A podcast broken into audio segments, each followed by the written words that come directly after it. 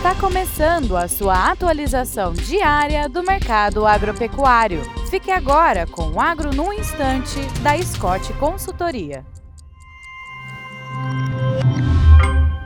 Olá, eu sou Ana Paula Oliveira, médica veterinária, zootecnista e analista de mercado da Scott Consultoria, e hoje estou aqui para mais um Agro no Instante. Bom, em Campinas, no fechamento de novembro, segundo o levantamento da Scott Consultoria, a saca de 60 quilos de milho foi negociada ao entorno de R$ 62,00 na média mensal, um aumento de 3,8% no comparativo mensal. Já a arroba do boi gordo em São Paulo ficou negociada em média 231 reais, preços descontados, tá? E isso um aumento de 0,7% no comparativo mensal. Bom, assim nós observamos que o incremento no preço da saca de milho foi maior do que o que observamos de incremento no preço da arroba do boi gordo, e com isso a relação de troca, ou seja, a quantidade de sacas de 60 kg de milho compradas com a venda de uma arroba de boi gordo foi de 3,7%, um recuo de 3% no comparativo mensal. Bom, no curto prazo, a expectativa são de chuvas no Brasil e isso